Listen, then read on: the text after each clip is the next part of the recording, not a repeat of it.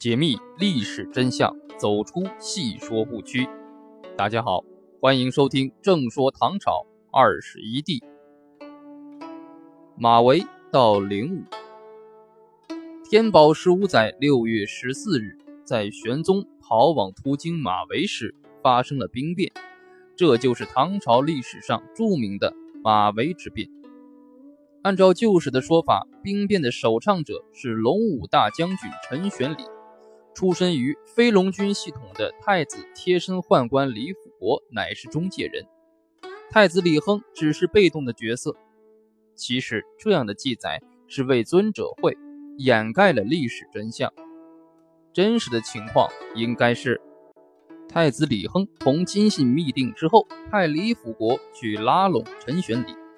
密谋策划非常手段对付杨国忠，这一行动或许在长安城内就已开始。玄宗避乱出逃，离开京师时的全部部队约有三千余人，殿后的太子李亨的后队人马就有两千人，其中包括禁军中的精锐部队飞龙禁军。他的儿子广平王和建宁王在出逃的队伍中点亲兵护从。这给李亨发动政变提供了千载难逢的好机会。如果说唐前期历次宫廷政变都要煞费苦心的攻占玄武门才能取得成功的话，此番君臣以离宫近，偏处野外荒郊，利用手中掌握的禁军发动一场政变，已可稳操胜券。六月十四日，逃亡队伍到达马嵬驿。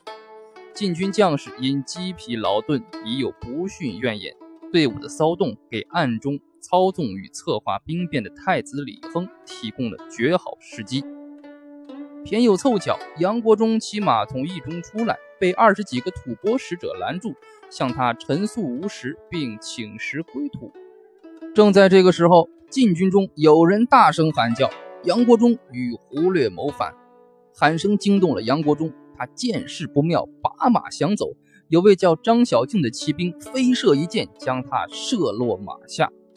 布置周密的禁军追到马嵬驿的西门内，把他乱刀砍死，割下首级挂在驿门之外示众。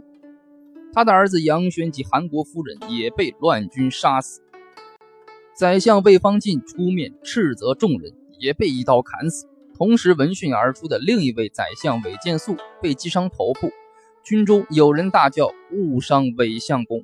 韦建素才侥幸免于祸患。张小静的飞剑和军中的高喊，提示人们明白，这次兵变事前已做了周密谋划，并确定了明确的攻击目标。不过，杀死杨国忠父子，事变才只是完成了第一步。玄宗亲自告谕军士，令各归本队，并加以慰劳。嘈杂的禁军队伍基于驿站之外仍不散去，不时传来刀枪的撞击声。玄宗发现自己的话失去了威力。这时，陈玄礼出面奏道：“杨国忠谋反，众将已把他处决，贵妃尚在左右供奉，请陛下割恩正法。”玄宗见禁军要挟自己杀死杨贵妃，感到了事态严重，便倚杖回身转入驿内，轻手而立。很久未发一言，神情有些悲怆。他认为贵妃长居深宫，安知国中的反谋？朕若杀她，岂不是累及无辜？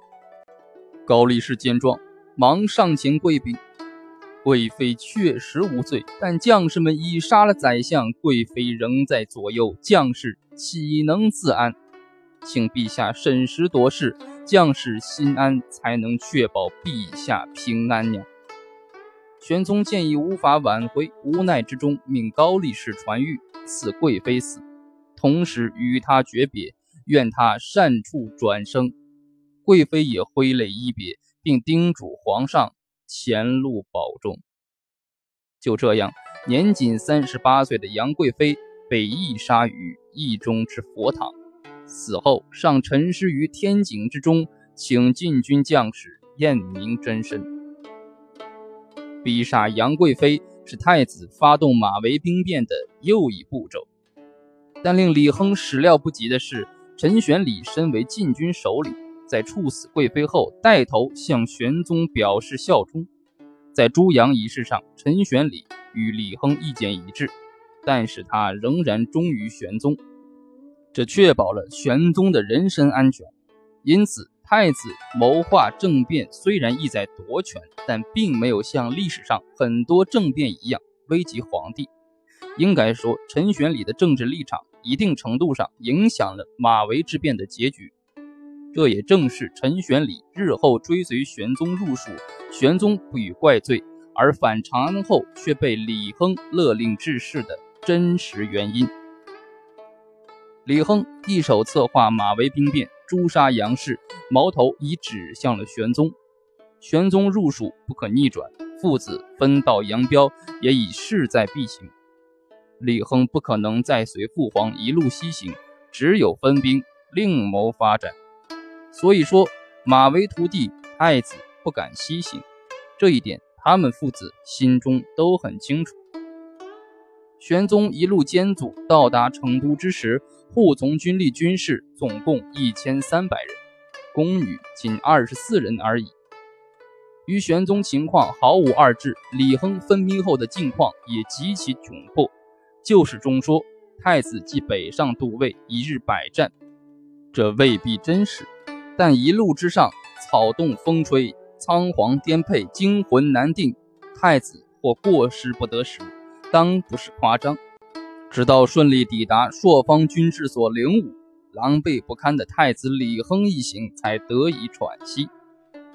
天宝十五载七月九日，李亨在杜鸿渐等人的陪同下抵达朔方军大本营灵武，经过一番布置与筹划。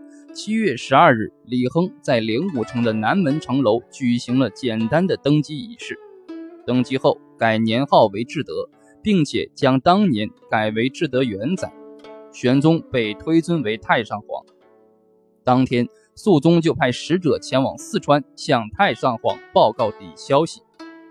宋代史学家范祖禹评价说：“肃宗至灵武称帝，此乃太子叛父，是不孝。”也就是说，是一次未经玄宗许可的善立。那一天，李亨的内心是复杂的。多年来险象环生的太子生涯从此画上句号。多年的对头杨国忠也已命丧马嵬。今日登基，终于可以一展愁眉，一吐怨气。但是身处灵武，与京师相距遥遥，叛军已占据两京，收复失地，平叛靖乱。仍任重道远。无论怎么说，肃宗灵武继位，毕竟打出了平叛靖乱的大旗。